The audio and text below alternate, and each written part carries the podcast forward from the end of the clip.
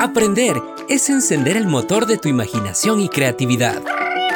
Bienvenidos a En Casa y Aprende. Descubre con nosotros historias y conocimientos. En Casa y Aprende. ¡Comenzamos!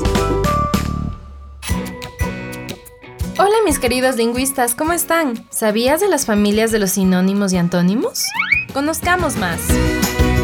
Ahora vamos más despacio. ¿Qué son los sinónimos? Pues son palabras que tienen el mismo significado con palabras diferentes. Y los antónimos son palabras que tienen un significado opuesto. Los sinónimos se caracterizan por tener el mismo significado con diferente sinonimia. Por ejemplo, contento y feliz tienen el mismo significado pero diferente escritura. El niño está contento, el niño está feliz. Los antónimos se caracterizan por tener un significado opuesto. Por ejemplo, día y noche o flaco y gordo. ¿Qué? Ahora te propongo un reto. ¿De qué estás hablando? Nombra el sinónimo de las siguientes palabras. El sinónimo de hermosa es...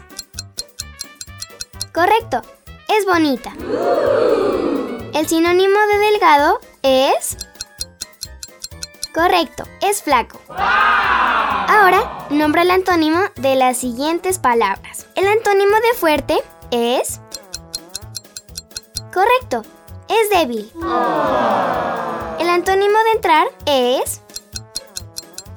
Correcto, es salir. Excelente, lo hiciste muy bien. Y ahora el siguiente reto es responder a la siguiente pregunta. ¿Los sinónimos son? Eso es correcto. Los sinónimos son palabras que tienen el mismo significado. Muy bien hecho. Los antónimos, en cambio, son palabras que tienen el significado opuesto. Recuerda que la mejor manera de aprender es estudiar. Chao, nos escuchamos pronto. Este es un aporte de la carrera de comunicación y la radio de la Universidad Técnica Particular de Loja. Educamos para cambiar vidas.